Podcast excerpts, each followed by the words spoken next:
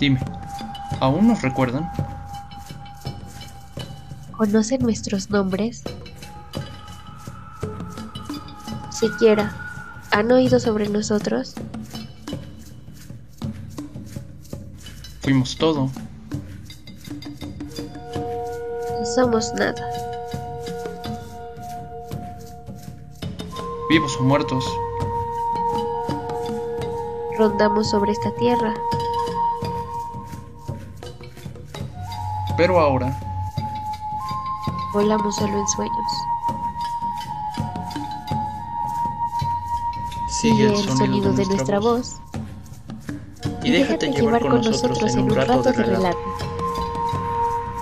El maíz.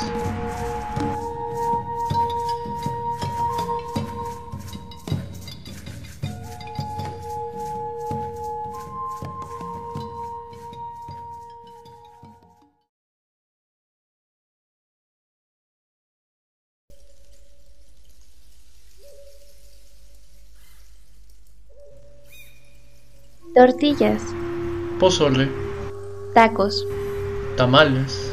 champurrado. ¿Sabes qué tienen en común estos alimentos? Sí, tienen, tienen maíz. maíz. O al menos un derivado de este. Cosechado desde los tiempos de los aztecas, Este preciado grano de oro nos ha brindado alegría al paladar. y un catálogo enorme de alimentos que preparar.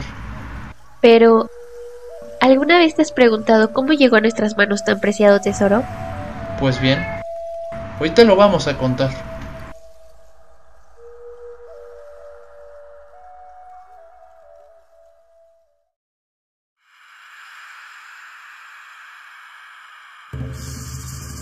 Cuando el hombre apenas estaba echando raíces en el mundo, Se alimentaba solamente de animales y raíces de algunas plantas para saciar su hambre.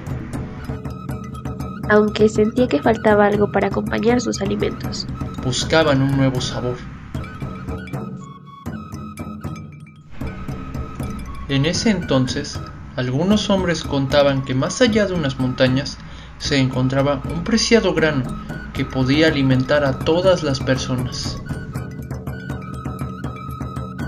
Lastimosamente, tenían un grave problema. El ascenso a las montañas era un camino muy pesado y peligroso. En más de una ocasión, los valientes se atrevieron a jugarse la vida para conseguir dicho grano.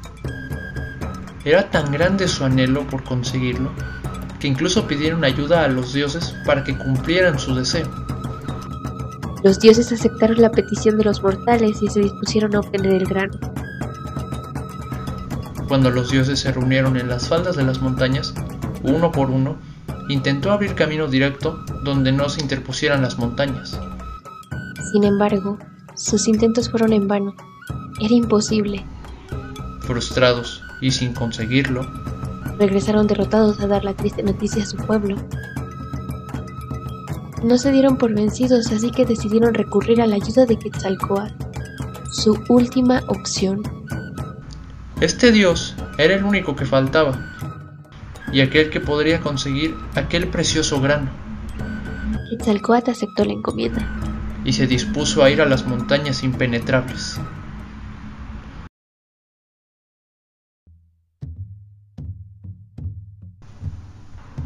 Así que del otro lado de estos colosales se encuentra tan preciado tesoro. En el camino iba diciendo, Hmm. Me pregunto cómo pasaré por aquí. Ni siquiera el más fuerte de mis hermanos logró abrir paso a estas montañas. Quetzalcóatl confundido, se posó en una roca a meditar cómo lograría cumplir esta labor. Pasado un tiempo, bajó la mirada y notó que una hormiga roja cargaba algo brillante. Asombrado por la sagacidad de la hormiguita, logró ver una pepita de oro. En realidad cargaba un grano. Un grano de maíz. Oye, amiguita, ¿cómo conseguiste eso? Preguntó fascinado.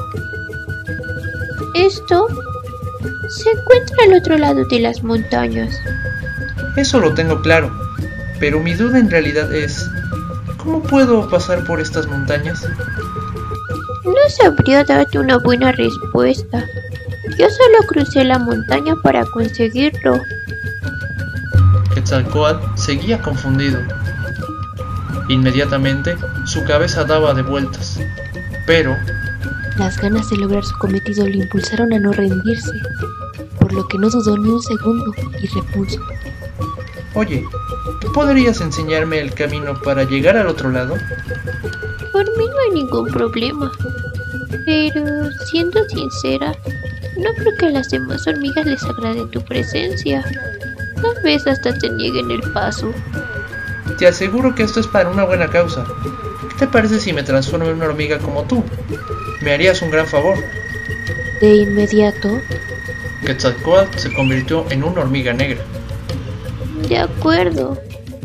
Debes saber que el camino es largo y muy peligroso. ¿Estás seguro de esto? Descuida, no hay de qué preocuparse. Dicho así, emprendieron el verdadero viaje.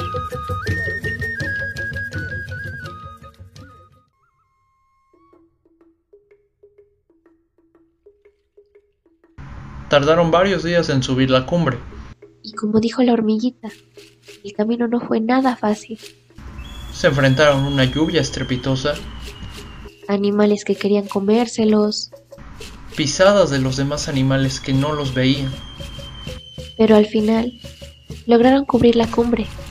Llegaron cuando recién salía el sol por el horizonte.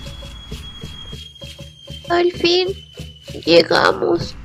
dijo la hormiga roja.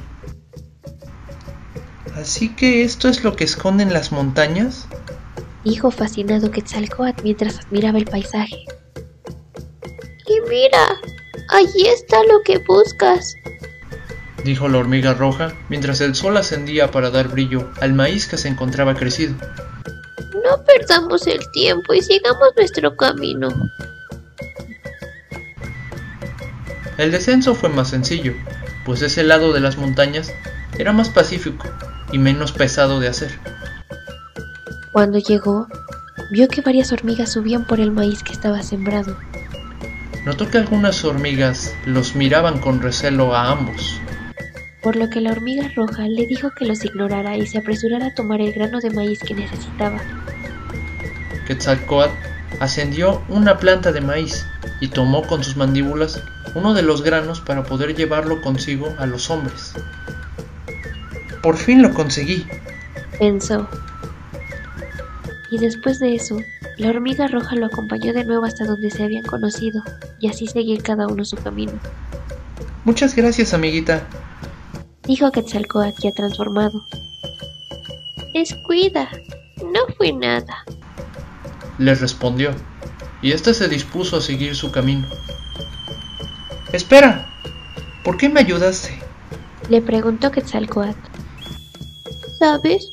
Hace tiempo yo me alimentaba solo de lo que encontraba por mi camino. Más de una vez estuve al borde de la muerte. Las demás hormigas no nos ayudábamos desde ese entonces. Un día me dispuse a subir esta montaña con el fin de encontrar mi muerte. Sin notarlo, hasta la cima miré y encontré el maíz. No lo podía creer. Me había salvado. Al bajar, había hormigas como yo, pero ninguna hablaba. Solo se miraban con recelo. Es por lo que me dispuse a tomar un grano y marcharme de ese sitio.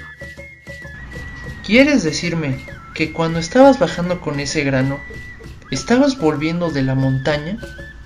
Así es. Corría el riesgo de haber sufrido un castigo o algo parecido. Al ver que necesitabas ayuda, acepté sin problema. Después de todo, me hubiera encantado que alguien me hubiera brindado esta misma ayuda. Así la hormiga se despidió con esas palabras y continuó su camino. Esto lo sabrán hasta los dioses, tenlo por seguro. Y entonces Quetzalcoatl corrió a toda prisa a entregar este preciado grano al hombre.